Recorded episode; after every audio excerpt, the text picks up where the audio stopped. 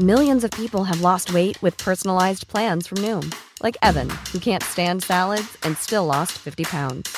Salads, generally, for most people, are the easy button, right? For me, that wasn't an option. I never really was a salad guy. That's just not who I am. But Noom worked for me. Get your personalized plan today at Noom.com. Real Noom user compensated to provide their story. In four weeks, the typical Noom user can expect to lose one to two pounds per week. Individual results may vary. Tarde a tarde, lo que necesitas saber de forma ligera, con un tono accesible. Solórzano, el referente informativo.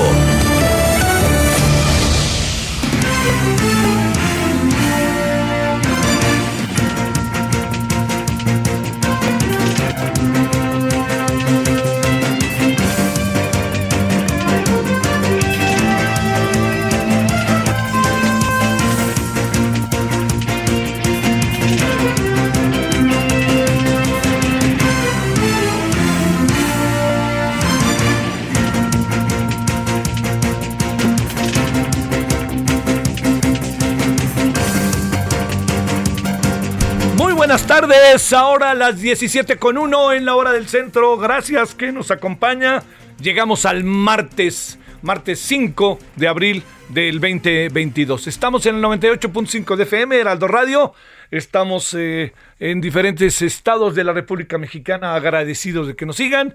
Estamos en nombre de todas y todos, su servidor Javier Solórzano, deseándole buena tarde calurosa, de calor, calor, hace calor. Bueno, y esa es la época, aunque de repente se nubla, pero hace calor, y así será. ¿eh? Bueno, gracias que nos acompaña. Eh, mire, uno, uno de... Estamos, estamos todos y hay mucha muchas personas que luego, hoy, dos, dos personas me preguntaron, oiga, ¿y usted va a votar por la, en la revocación de mandato? Y entonces, la verdad, la verdad, que, que no tuve una respuesta precisa, oiga. Yo creo que no, usted no se va a ofender conmigo, ¿verdad? pero no tuve una respuesta muy precisa, me di cuenta, porque me, me, me, se, se, se, mueve un, una idea del sí, no, y cuando uno escucha argumentos de uno y otro lado que, que digamos, son, son, me parece que muy atendibles, ¿no? Más allá de lo estrictamente legales, ¿no? Pero sí tiene que ver un poco con, con uno, con sus entrañas. Eh, las cosas se sienten en el estómago, ¿no? Entonces, este, porque el corazón es un músculo. Pero, este, pero a lo que me quiero referir es que, este, lo que, lo que sí queda claro es que estamos en un, en un momento muy, este, muy singular, porque, digamos, eh, en sentido estricto no hay, es una revocación de mandato, pero, no hay elementos como para que si el presidente eventualmente tuviera una votación adversa deje el poder, ¿no? Constitucionalmente hay una también un mandato. A, a, mí no me, a mí no me, a mí cuando dicen que sigue el presidente me parece que no, no, no es algo que yo comparta, ¿no? Pues cual que siga, pues nadie le ha dicho que se vaya, ¿no? Entonces en ese, en ese sentido le diría que tenemos que que andarnos como con mucho tiento, ¿no? Para saber. Pero mire, vamos a reflexionar. Yo le, le digo que esta semana ahí, antes de la, del, del domingo, le aseguro que le diré por dónde uno ve las cosas. Pero es un asunto de conciencia y es un asunto de su visión política de las cosas. Eso es muy importante. O sea, si usted piensa que el país, que, que, el presidente amerite esto, si piensa que esto es una farsa, si piensa que es un ejercicio democrático, si piensa todo lo que se piensa, pues usted ahí discútalo. Yo, ¿sabe qué creo también? Que es muy importante que lo eh, conversemos y discutamos entre nosotros, con sus cuates. Si, usted tiene, aunque tenga menos de 18 años, pero discutirlo con sus cuates de clase, con sus amigos, con sus vecinos, con su familia, eh, y no dejarnos llevar por, por los, los, los ismos, ¿no? Y por este, pelearse por eso, ¿no? Respetar que cada quien toma su decisión y listo. Eh, yo, yo, yo tengo un, un hermano que otro día que platicamos, me di cuenta de su abierta voluntad por la 4T. Y, y, le voy a decir, yo no porque sea mi hermano, ¿no? Pero es un hombre, yo creo que muy listo, muy sensible, muy vivo. Y todas las razones que me daba me parecía que eran razones atendibles. No significa que compartibles, ¿no? Pero eran atendibles. Atendibles, ¿qué quiere decir? Son elementos para considerar en la decisión que uno tome. Lo que no significa que deben de, de, cumplirse al pie de la letra. Bueno, todo esto que le, que le planteo se ha convertido en, en, el, en, el, eje, diría yo, de nuestras conversaciones. Es un tema en curso. Pero mire, vamos a hacer una revisión, si le parece, y va a ver todas las cosas que hay por delante. Hay muchas cosas por delante que merecen nuestra atención. Revocación de mandato primero, domingo. El resultado de la revocación nos va a dar muchas cosas que atender, ¿eh? Muchas, muchas cosas que atender. La revocación de mandato nos puede acabar dando eh, perfiles de lo que va a venir. Una participación masiva en, función del apoyo al presidente puede crear y generar escenarios. Esa es una. Otra cosa que puede generar y crear nuevos escenarios puede ser hasta lo contrario, en el ánimo, por ejemplo, de cómo se ve la reforma eléctrica. La reforma eléctrica en este momento está siendo un asunto verdaderamente eh, controvertido. ¿Por qué? Porque más allá de que aquí en nuestro país hay diferentes visiones, diferentes sectores que tienen puntos de vista total y absolutamente diferentes, también le debo de decir que no solamente es esto, sino que el asunto está alcanzando a Estados Unidos y Canadá, que en ambos casos se ven afectados por las decisiones que se tomen por la reforma eléctrica en sus economías, en las empresas privadas en las cuales ellos, este, muchas empresas están aquí, en, cuanto a todo eso. Entonces, el asunto no es nada más así dejamos el tema y vámonos, la aprobamos, no. Hoy se ha empezado a hablar que le van a, van a, van a considerar lo que dice va por México. Entonces esto cambia. Entonces no va a ser el, según dijo el señor Ignacio Nacho Mier, no va a ser. Entonces que quede claro para el señor presidente que no va a ser aprobada sin una coma. Todo lo contrario, va a tener cambios. Pues vamos a ver si esos cambios ahora son cambios nada más de, de forma, no de fondo, y entonces esto no acaba por convencer a quienes están siendo críticos y a la hora de votar no cambiarán pienso yo, su, su elemento para decir esto, este, yo no, yo no la voy a votar porque estos cambios son solamente de forma, no de fondo, y a mí lo que me importa son los otros temas. Bueno, este es, este es otro de los temas. Otro de los temas que tenemos ahí que considerar es que a partir de ese, de esta circunstancia, a partir de eh, lo que se decida ahí con, ahí va el orden, ¿eh? Estamos primero con la revocación de mandato, seguimos con la reforma eléctrica, viene otro asunto, que es la reforma electoral que también tiene que ver con la revocación de mandato. Si la revocación de mandato sale a pedir de boca como el presidente quiere, pues van a decir, van, de qué manera van a cambiar, pero van a lanzar todo tipo de elementos y de críticas y de toda una serie de cosas. Bueno, si el presidente, sea lo que sea, se van a ir contra el INE. Pero si sale bien, entonces el presidente no tendrá tantos elementos como para atacar. Si sale bien para él, para él, ¿eh? no, si sale bien para el país, yo creo que si él se siente satisfecho no. Y cerramos este ciclo de tres, dos, tres meses con algo muy importante que es, ni, bueno, estamos en las campañas políticas en los seis estados de la República Mexicana, pero cerramos con algo que es muy importante y ese algo muy importante es eh, las elecciones en seis estados. Bueno, todo este marco de cosas se nos vienen los próximos meses y es, son definitivos, son, son meses que serán verdaderamente importantes porque hay muchas definiciones de las cosas. El presidente queda fortalecido, no queda fortalecido, bueno, todo eso. Pero le voy a contar un algo más que yo creo que no se puede perder de vista. Cuando lleguemos a las elecciones de junio, el presidente ahora sí va a tener que ver, ahora sí que le diría que con su mirada, así va, que se empieza a acabar el sexenio. ¿eh? Y entonces, cuando se empiece a acabar el sexenio, hay algo, cuando empieza este proceso de irse acabando el sexenio, viene algo que me parece, por favor, nadie lo soslaye, importantísimo. Va a empezar a estar entre nosotros cuál es la herencia que nos deja el presidente después de su mandato. Porque la herencia va a significar, por más que gane Morena en el 2024, que yo creo que va a ganar, este, por más que gane, va a dejar una herencia y esa herencia, ¿qué va, qué va a ser quien sea la candidata, la perfilada o el candidato de Morena? ¿No? Un día le dice a, este, al secretario de Gobernación que sí es y que es su mero mero, y al día siguiente, como de ayer, dijo, no, no, no, no, que ni se adelante, ¿no? Pero mientras el secretario de Gobernación, que era un interlocutor válido, creíble, ha dejado de serlo, ¿no? Porque dice una cosa y hace otra cosa. Y porque el PAN ya no quiere ni hablar con él porque ni los recibe. Entonces, estamos en escenarios que van a necesariamente formar parte de definiciones. O sea, hay escenarios que aparecen las cosas y ahí, queda, ¿no? Ahí murió o, nadie pela o ya fue. Pero hay escenarios aquí que son de enorme relevancia porque van a trascender.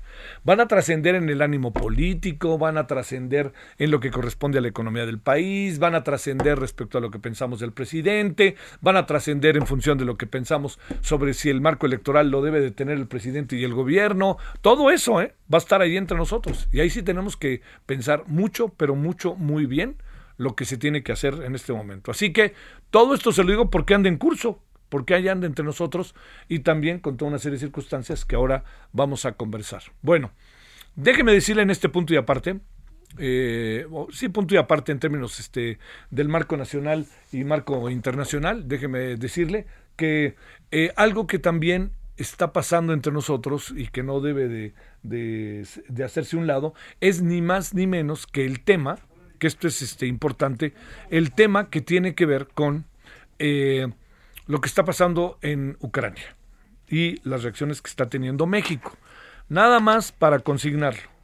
No hay en este momento claridad plena de exactamente cuál es la política diplomática exterior de México, porque una cosa es lo que dice Juan Ramón de la Fuente, pero otra cosa es el silencio, a veces inquietante, del presidente cuando este tema surge, o cuando en estas mañaneras, pues de plano le dicen a los periodistas este tema no le entren. Pero si usted se da cuenta, eh, hoy hemos visto de nuevo como elementos que están muy a la mano para corroborarse de que efectivamente parece que hubo una, este, hay crímenes de guerra en Bucha, que es una comunidad muy importante en Ucrania, en donde estaban los cadáveres ahí. Eh, hay, hay quien dice en México que dice que puede ser fake news, pero cada vez hay más elementos y yo creo que, noticia falsa, pero yo creo que cada vez hay elementos de otra naturaleza que están partiendo de una situación diferente. ¿Cuál es ese? Simplemente el embajador de México en la ONU, que hoy se ha sumado como miembro del Consejo de Seguridad a que se investiguen estos acontecimientos. Quiere decir que algo hay por ahí. Bueno, con todo esto que le planteo y le digo, eh, yo creo que el tema Rusia-Ucrania poco a poco nos va a empezar a, acercarnos, ¿no? A acercársenos. ¿Por qué razón? Porque al acercarse va a ser sinónimo de en qué estamos nosotros en relación a este asunto y si podemos mantenernos tanto tiempo distante cuando Estados Unidos ha pasado a la ofensiva de manera verdaderamente este, significativa y Hoy el propio, el, propio primer ministro de Canadá le lanzó ahí una propuesta al presidente mexicano que seguramente va a decir que nos metemos, que no es que no, porque el presidente, el primer ministro de Canadá, pues le pidió al presidente mexicano que, este, que ayudaran a Ucrania. Y a lo mejor el presidente ahí va a tener que definirse o no. O sea, en qué parte del mundo estamos, cómo vemos las cosas. ¿A usted cree que sea, este, que tenga motivos reales de, de de haberse desarrollado y estarse desarrollando esta invasión? Yo no creo, yo no creo. Si se trataba de otra cosa, pues se hubieran hecho de otra manera, pero ni más, ¿no? Todo lo contrario. Bueno, todas estas cosas las pongo en la mesa. Está, no está fácil el asunto, pero son temas que están entre nosotros. Y si le parece, hoy nos vamos a abocar un ratito a hablar de ellos. 17 con 12 en la hora del 17 13, perdóname, en la hora del centro. Estamos en este martes caluroso, 4 de 5 de abril y vámonos con los asuntos de esta tarde.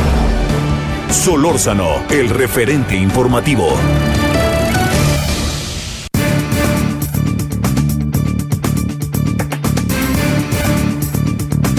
Bueno, nos da enorme gusto tener la oportunidad de conversar con Juan José, Juan Jesús Garza Onofre, Tito Onofre, así es conocido, este, en los bajos mundos, como se dice, este, investigador del Instituto de Investigaciones Jurídicas de la UNAM. Tito, ¿cómo has estado? Muy buenas tardes. En los bajos mundos de la Universidad, de la Universidad Nacional, ¿eh? No, no cualquier lugar, dije, ¿eh? Exactamente. ¿Qué tal, querido Javier? Todo bien, por fortuna. Es un gusto. Bueno, vamos por partes ahora sí. Hay varios temas. A ver. Hay un asunto que te lo pregunto ahora sí que en tu carácter de especialista. Tenemos reglas, normas, leyes que se han establecido en función de, me dice si me equivoco, de, de, yo diría de convenciones colectivas, ¿no? O sea, ha sido, se hacen las leyes en función de lo que piensa una sociedad a través de quienes son sus representantes. Eh, pero de repente parece como que se vuelve aleatorio el cumplimiento de la ley. Y estoy pensando mucho en el tema del INE y el tema de la revocación, que el lunes ya no vamos a hablar de la violación de las leyes y espero que, bueno, y a lo mejor una de esas se olvida todo, ¿no? Bueno, te pongo ese tema primero en la mesa. A ver, Javier, me parece en efecto que en estos días, como tú bien lo dices, se está llamando la atención porque todavía no sucede la revocación de mandato, ¿no? Porque se están calentando los ánimos, porque parecería que eh, los distintos eh, grupos interesados en la misma están haciendo sus últimos esfuerzos, ¿no? En ese sentido, lo que vimos el fin de semana creo que fue bastante bochornoso. No solo me refiero a los pronunciamientos del secretario de Gobernación, Adán Augusto, sino también a la presencia de distintos mandos directivos de la Guardia Nacional en un evento pues proselitista, de propaganda en torno a la revocación de mandato. Aquí lo que creo que va a suceder es que los árbitros electorales o las instancias electorales que se encarguen de llevar a sancionar a quienes han incumplido la ley, pues con el paso del tiempo va a pasar a segundo término. Lo cierto es que al ser la primera vez que ocurre la revocación de mandato, parecería que muchos están aprovechando el desorden, lo que no sabemos bien a, ciencia cierta qué va a suceder. Entonces, estas multas o estas sanciones pues no pasarán más allá de eh, lo que siempre pasa con los partidos políticos, una sanción económica que al final de cuentas es pagada por las mismas prerrogativas que se les dan del dinero de la ciudadanía. Entonces, por más que estén violando estos eh, márgenes para la participación política, mi pronóstico es bastante pesimista. Dudo que vayas a pasar algo más allá de alguna multa, algo más allá de algún apercibimiento y que quedará constancia para futuras ocasiones que lo que hemos venido insistiendo desde hace rato, Javier, la ley de la revocación de mandato es una ley hecha al vapor, es una ley que salió tarde, es una ley que los mismos eh, morenistas han modificado sobre la marcha, que ha cambiado el Tribunal Electoral. Entonces es muy probable que en las próximas ocasiones en las que se lleve una revocación de mandato, antes de llevarla a cabo, tendremos que vigilar cómo se va a reformar la ley en la materia. Sinceramente, me parece que las implicaciones de este tipo de casos sentan un mal precedente político. En el plano jurídico, de nueva cuenta, será una sanción que no va a hacerle mucho ruido a los involucrados. A ver, ahí mismo quedémonos, si te parece. ¿Qué va a pasar o qué supones tú, digamos, lo hemos platicado hace dos semanas para ser preciso, pero déjame planteártelo otra vez. ¿Qué supones que va a pasar en el desarrollo? Porque han echado verdaderamente la, la, la han echado este fin de semana, es un buen ejemplo de ello, han aventado todo lo habido y por haber para poder promover la revocación. ¿Qué supones que va a pasar con el desarrollo de la provocación? Podríamos un poco tener este un poco indicios de si va a participar mucha gente, ¿no? ¿Qué alcanzas a ver? Mira, Javier, eh, eh un poco a hacer algún eh, pronóstico de este ejercicio inédito, lo cierto es que em, habrá una maquinaria partidista que invite a gran parte de los simpatizantes de López Obrador a las urnas.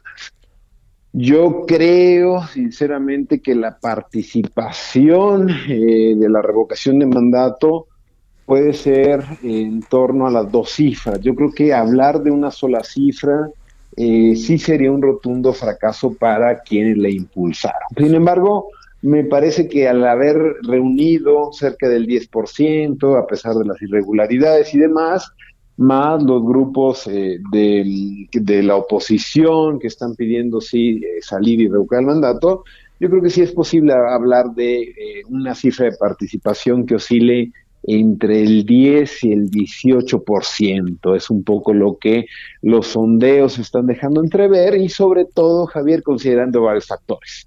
Sí. Es domingo en el que inicia la Semana Santa en México, ¿no?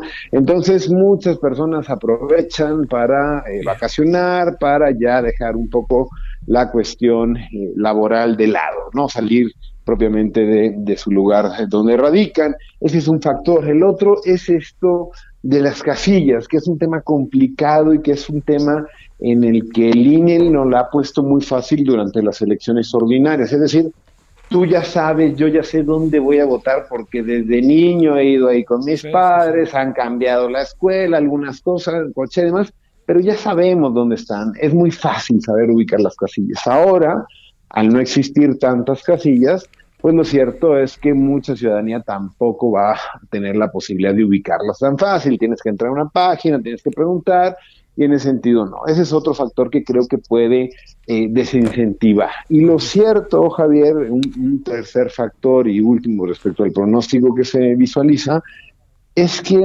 eh, estas posturas en torno a si revocar o no el mandato, creo que también existe una, una amplia eh, opinión en torno a que independientemente de, de, si se queda o no, si participar o no, lo que pase el lunes no, no va a generar un cisma político en México. ¿Por qué? Por eso mismo están llamando a la participación los simpatizantes del presidente, porque saben que no se va a ir. 40% es muchísimo. Generalmente en una eh, elección presidencial o binaria estamos hablando más del 50%, se ha llegado hasta márgenes de casi 60%. 40% en un domingo en abril, caluroso, vacacional, sin las casillas.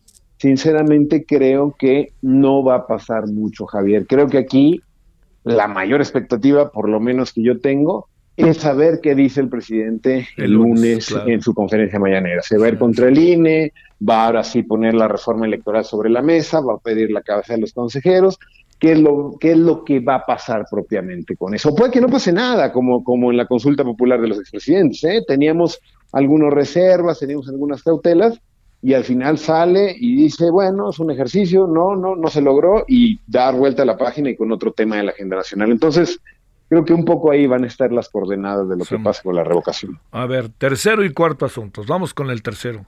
El secretario de Gobernación le dijo más menos como la película, ¿no? Adiós Berlín, adiós cine. ¿Ya no va a servir el INE? ¿Qué piensas de lo que va a pasar ahí? Mira, creo que ya es, es, una cantaleta que la ha venido anunciando desde hace tiempo eh, el presidente López Obrador y ahora eh, un discurso, yo te diría, eh, mimetizado del secretario de Gobernación, ¿no? parecería que el INE sí va a tener eh, que sortear o llevar a cabo una reforma que venga desde el Ejecutivo. Ahora bien, Javier, las cuestiones que han dicho que quieren reformar del INE, que es sobre todo el actual Consejo em, eh, con sus 11, 11, 11 miembros, entre los que destacan la animadversión que hay a, Lorenzo Córdoba y a Ciro Murayama, para generar eh, una remoción o para llamar a una elección diferente a partir del voto de la ciudadanía, necesitas modificar la constitución. Y para modificar la constitución necesitas ponerte de acuerdo con otras fuerzas políticas como el PRI o como los partidos de oposición, Movimiento Ciudadano y el PAN, más allá de los aliados incondicionales del PT, del Verde y de, los evangélicos. ¿no? Entonces, Habrá que esperar cómo viene la reforma electoral que tanto han anunciado, pero por los tiempos de este periodo de sesiones eh, resulta imposible, ¿no? Tendríamos que esperar hasta la segunda mitad del año, es decir, pasando las elecciones en los seis estados de la República y sobre todo tener bien claro, Javier, que si viene una reforma electoral profunda como la han anunciado con nuevos consejeros, nuevos magistrados, en donde se desaparezcan los organismos electorales de cada uno de los estados de la República. No hay que olvidar que para el mes de diciembre, noviembre, ya van a estar las precampañas de Estado de México y Coahuila. Entonces esto puede afectar las reglas electorales, cosa que me parece difícil, siendo los únicos dos estados de la República que todavía el PRI no ha perdido, me parece bastante difícil que le entren a reformar las reglas del juego al inicio del propio partido. A ver, eh, para cerrar, ahora sí que te acuerdas de que el programa tiene 30 segundos y Bimbo le decía la mejor de las suertes. Este, oye, déjame preguntarte, ¿qué piensas de lo que Félix Salgado Macedonio dijo que el presidente se relija? A ver, creo que eh, creo que va a estar, eh, es difícil, Javier. Yo no lo creo. Félix Salgado es una persona eh, bravucón, altanera, que suelta, le gusta saltar declaraciones y demás tal. lo cierto es que para que se reelija de nueva cuenta, Javier, o por lo menos a la buena, siguiendo el marco constitucional y legal, sí. son muchos los candados. A mí me parece algo imposible, un sueño que muchos anhelan, que en la práctica e incluso dentro de Morena, muchas personas sensatas no apoyarían esta, esta, esta declaración. ¿Podemos hablar en plural? ¿No, no apoyaríamos? Podemos hablar en plural, yo creo que sí. bueno, te mando un gran saludo, Tito. En verdad, te agradezco mucho que hayas estado con nosotros. Gracias por la invitación, querido Javier. Buen martes. Hasta luego. Bueno, vamos a una pausa.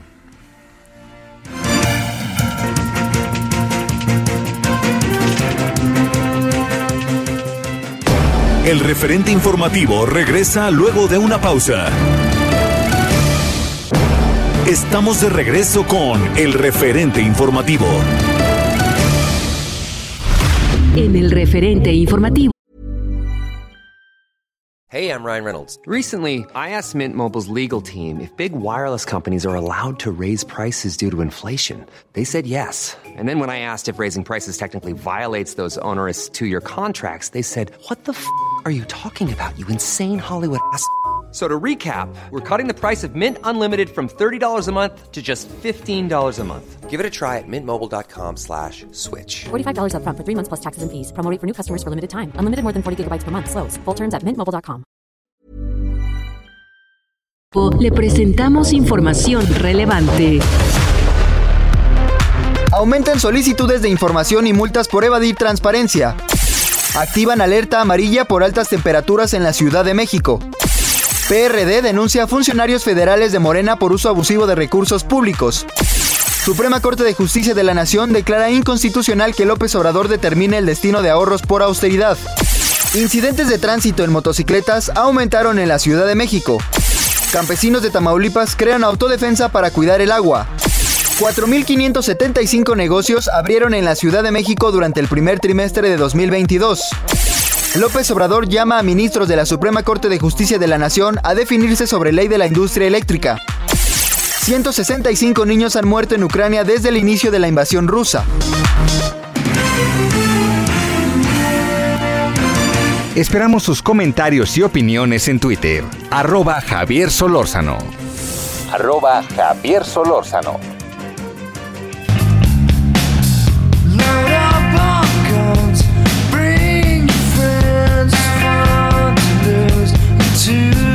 pretend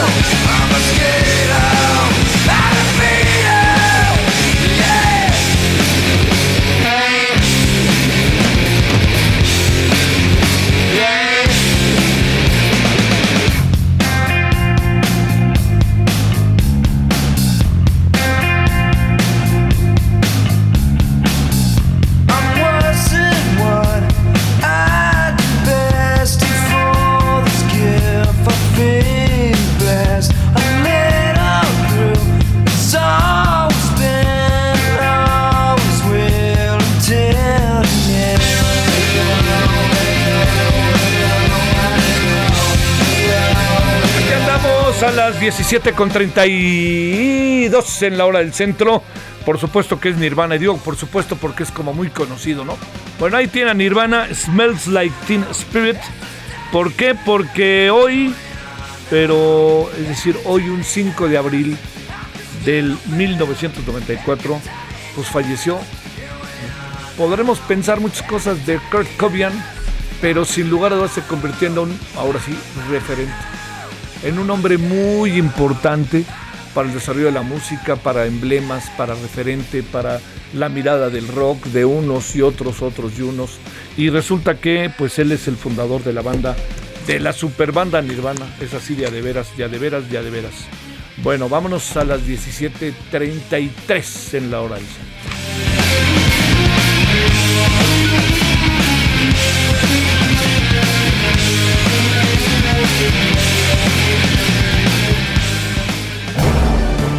Solórzano, el referente informativo.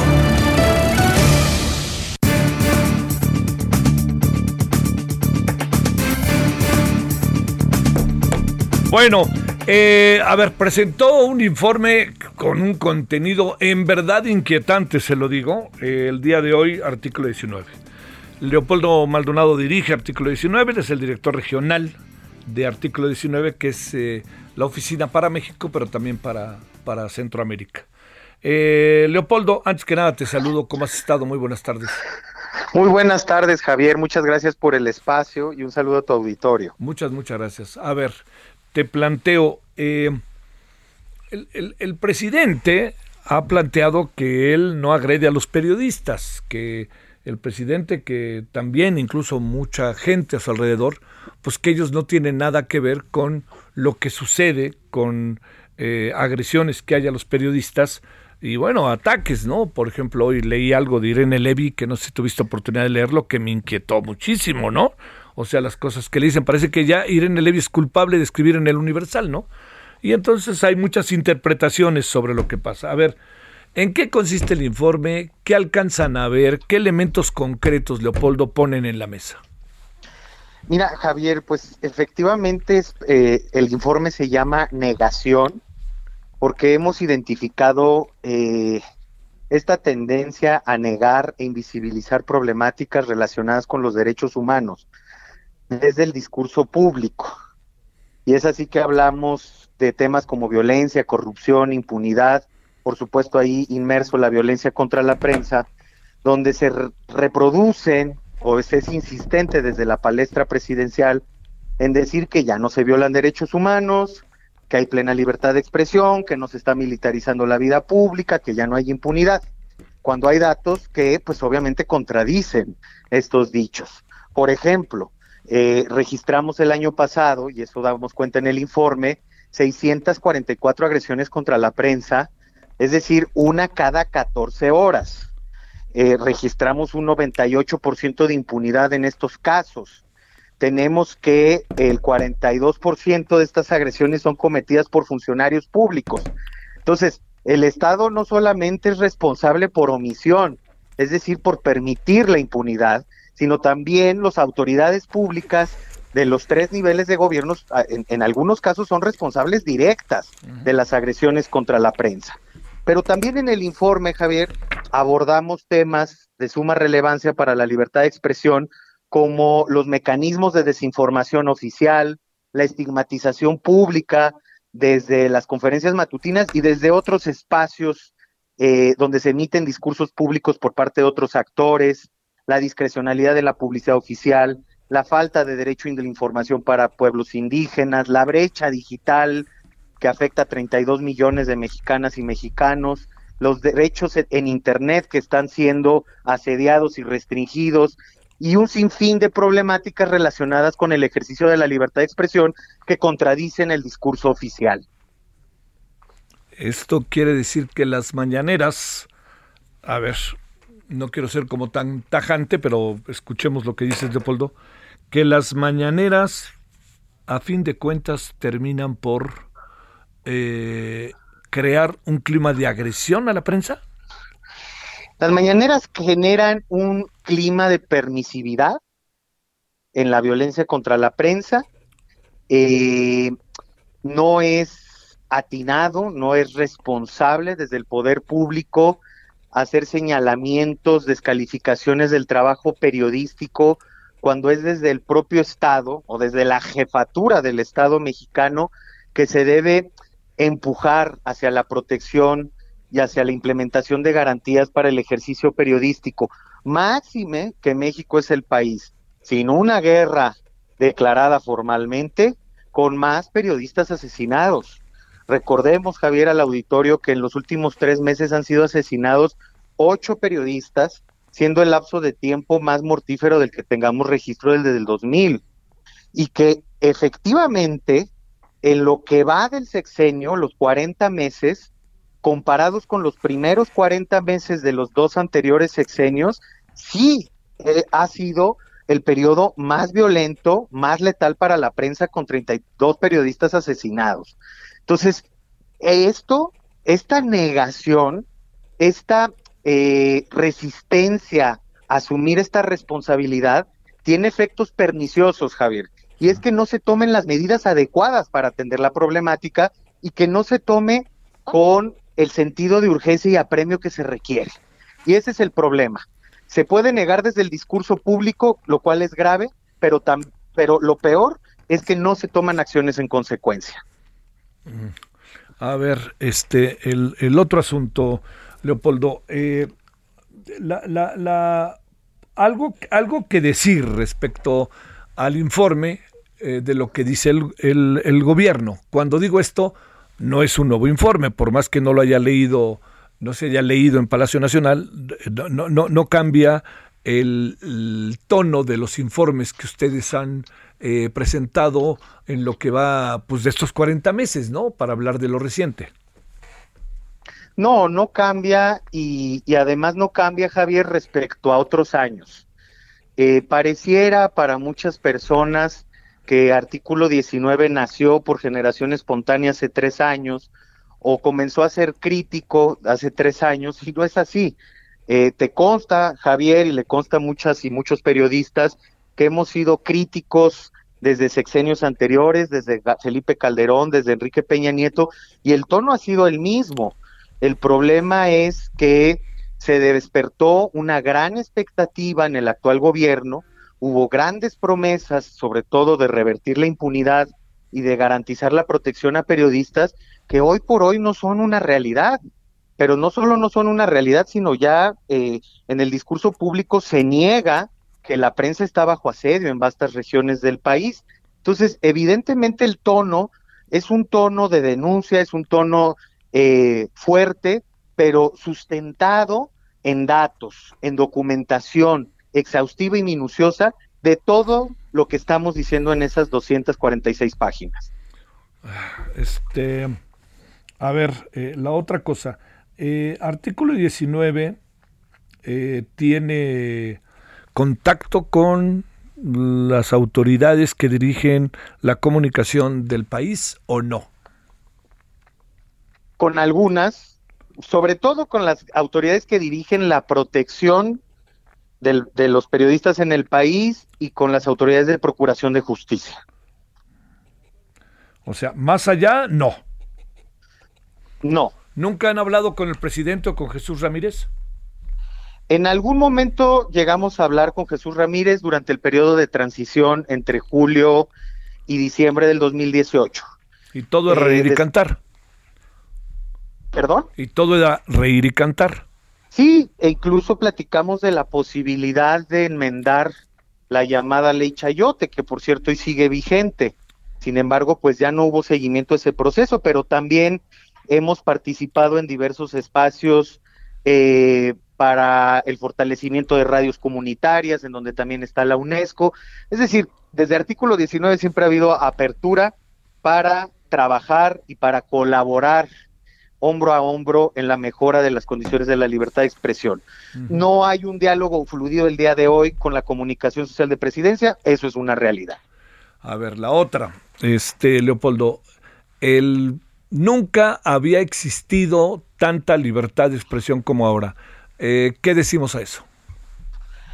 Pues es que creo que hay que someterlo a la prueba de los datos.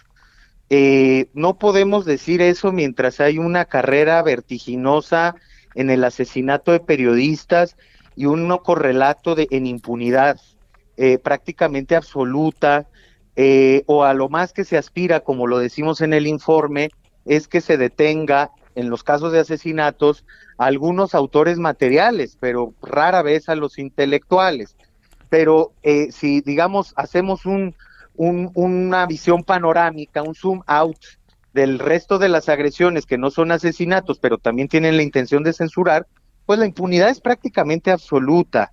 Entonces, evidentemente esto va generando un efecto inhibidor en el gremio en las localidades, en las comunidades, en los municipios, que al ver que sus colegas son agredidas de tal o cual forma, llegando incluso a la muerte, al asesinato, pues se inhiben.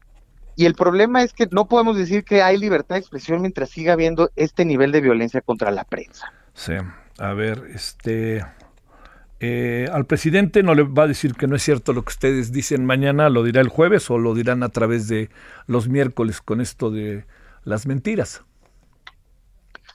Bueno, pues se eh, puede sujetar a un debate a, a partir de datos duros. Lo que nosotros buscamos es que se debata, eh, lo, se contrasten los datos con datos.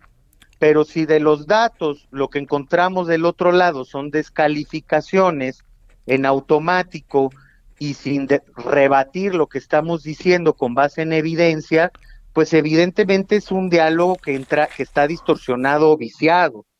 Eh, precisamente eso es lo que decimos en el informe, que cuando desde el discurso público se emite eh, desinformación, se desinforma la sociedad y hay algún interlocutor algo, en la prensa, en la sociedad civil, en algún otro espacio que contradice ese discurso, inmediatamente es atacado, pero no con datos. Eso no sería un ataque, eso sería un diálogo verdaderamente circular. Eh, lo que se tiene que contrastar en la réplica son datos con datos, no datos con descalificaciones.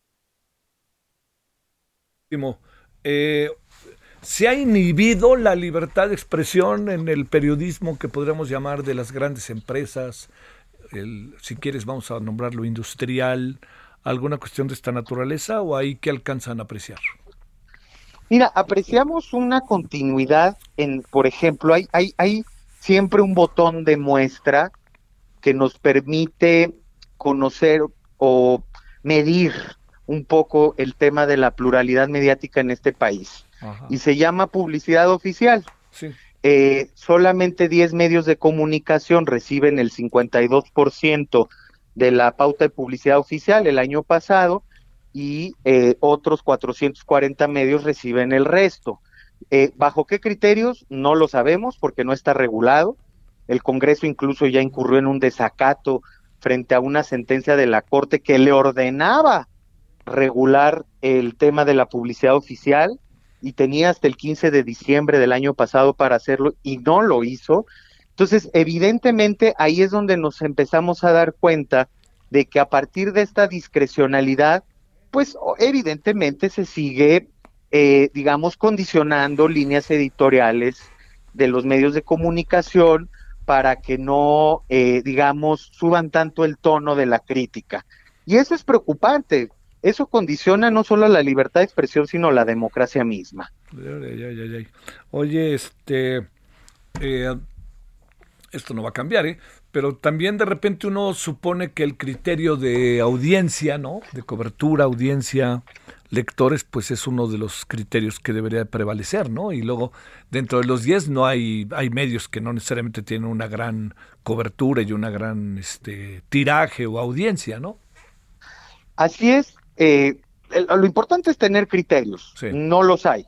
Y entonces, lo que vemos es que los tres primeros medios de comunicación, los tres que, los tres que más reciben y que son quienes concentran el 33% de la pauta de publicidad oficial, en este orden, y ya ustedes harán sus valoraciones, el público hará sus valoraciones. Primero la jornada, por primera vez, después Televisa y luego TV Azteca.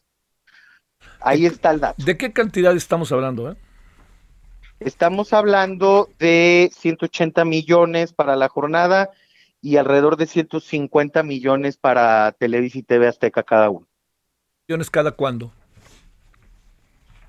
¿De cada cuándo? Sí. ¿Cada mes o cada qué? No, eh, todo el año pasado. Todo el año pasado, perdón, sí. Y son cifras preliminares, Javier, porque las definitivas las tendremos hasta junio. Sí, sí, sí. Bueno, este no diríamos mucho ni para bien ni para mal, ¿no? Yo creo que están los datos y también que el público pueda tener un criterio de cómo ve las cosas, ¿no? Este, eh, una reflexión final sobre quiénes quieren las mentiras. Pues nos parece un espacio preocupante y coincidimos con lo que dijo hoy y ha dicho en otras dos ocasiones de manera muy contundente el relator para la libertad de expresión de la Comisión Interamericana de Derechos Humanos, Pedro Vaca, que el Estado no puede ser auditor de los contenidos. Desde los órganos del Estado no se puede establecer la falsedad o la veracidad de los mismos. Y que lo más peligroso es que se está generando un efecto de amedrentamiento mediante este tipo de espacios.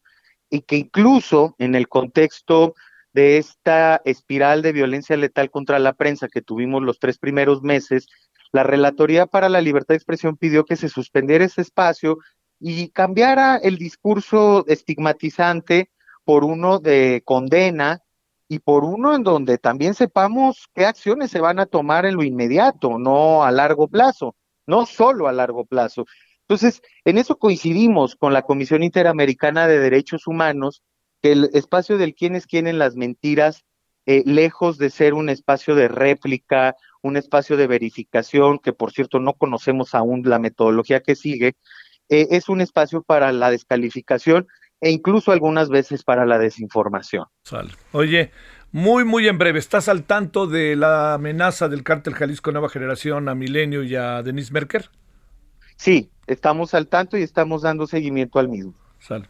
Muchas gracias, Leopoldo. Muchas gracias y buenas tardes. Buenas tardes, Javier. Un abrazo.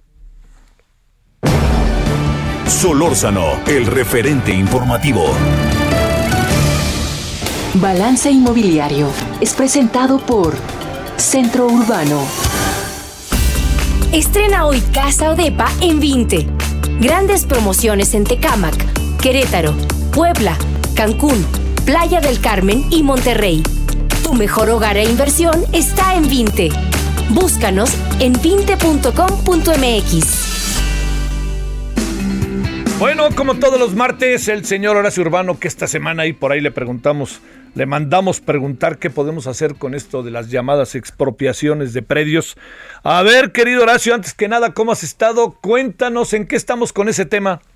A todo dar, querido Javier, pues, en medio de tantos temas tan duros que trae, pues hablemos un poquito de agenda urbana, que es tema que nos afecta o nos beneficia a todos. Y bueno, el tema es que hay muchas ocasiones en donde la gente dice que sería muy bueno expropiar determinado, determinado terreno porque parece que está abandonado o parece que se están haciendo cosas inadecuadas en él. Entonces, hay muchos temas que ha salido últimamente con esto de la falta de vivienda, la posibilidad de expropiar predios para dedicarlos a vivienda social. Dos temas. Habría que ver hasta dónde es viable eso en función de que al gobierno le alcance el dinero. Y segundo, expropiar los temas que tienen que ver por la aquella ley de extinción de dominio que es que permite expropiarle un predio a quien a, un donde se hayan hecho actividades delictivas se puede expropiar ese predio y bueno ya con él el gobierno decidirá que usarlo. Lo que es bastante difícil es expropiar predios que en apariencia están no utilizados pero que no sabemos cuáles son los motivos de ese abandono. Eh, puede ser el ejemplo de un terreno, una casa que esté a medio de ruir y que no sabemos cuál es el tema, por ejemplo, de la sucesión testamentaria, que si hablamos por qué no se recicla, por qué no se renueva el centro de las ciudades mexicanas, en muy buena medida se debe a que hay muchos siglos de, obsolescencia regulatoria que permite que la tenencia de esas casas no esté en línea. Otras veces lo que pasa es que decimos, oye, esa casota estaría muy bien que la aprovecharan, que la tumbaran y quisieran un edificio. El problema es que la ley no lo permite. O sea, ese es un terreno para uso unifamiliar y entonces si quisiéramos hacer algo para sacarle más, más provecho al terreno, no sería claro. Entonces, este tema de las expropiaciones es polémico, a veces es deseable y muy, muchas veces pareciera de que, oye, en lugar de hacer ese conjunto, estaría bien que lo dedicaran a parque. El tema es que a fin de cuentas esos terrenos que nos gustan para parque, pues tienen dueño, ¿no? Sí, sí, sí. Oye, fíjate que, que este también hay algo, ¿no? Este, hay, hay, hay, vecinos allí en la Benito Juárez que, que están construyendo edificios que llevan cuatro años construyéndolos. No pueden ni dormir, la verdad. ¿eh? He recibido quejas de muchos vecinos de esa zona porque están construyendo una obra que el gobierno está reconstruyendo que se ve afectada por el sismo. Hay ni meter las manos, ¿verdad? Pues mira, en teoría sí, en teoría hay, hay reglamentos para evitar que eso, que eso suceda, en teoría, el único, y hay, si uno llama a las autoridades, seguramente van. O sea, yo así me ha tocado ver participar en obras donde incluso son de estos proyectos de reconstrucción que están muy apoyados por el gobierno. Entonces, me parece que a lo mejor los vecinos lo que tienen que es hacer tocar la, las puertas adecuadas con la CEDUBI, con la CEDUBI para decir que está determinado proyecto con determinada licencia están infringiendo la ley y la verdad es que simple, una simple denuncia en redes sociales basta para que las autoridades competentes sí reaccionen. Ahí sí hay cierta respuesta, pero claro, hay que entender que en algunos casos también podemos llegar a la situación en que si hay algún motivo para que salgan de la vista un poco gordita, ¿no? Te mando un gran saludo, Horacio Urbano. Buenas tardes. Abrazo, querido Javier. Hasta luego. Balance Inmobiliario fue presentado por Centro Urbano.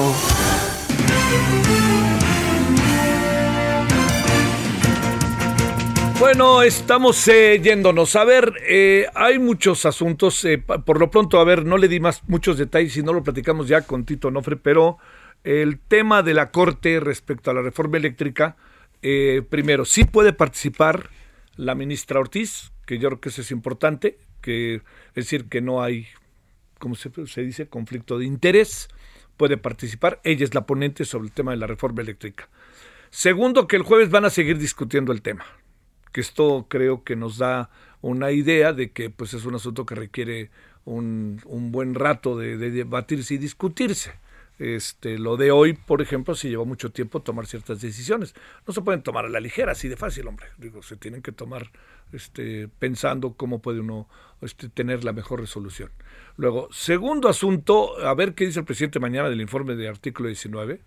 Y tercer asunto es que nos vemos en la noche, ¿no? Ojalá nos acompañe a las 21 horas en hora del centro. Traemos varios temas este, que ojalá deseando su interés. Tienen que ver con la agenda del día y la agenda de estos días. Bueno, pásela bien todavía y tarde. Adiós. Hasta aquí, Solórzano, el referente informativo.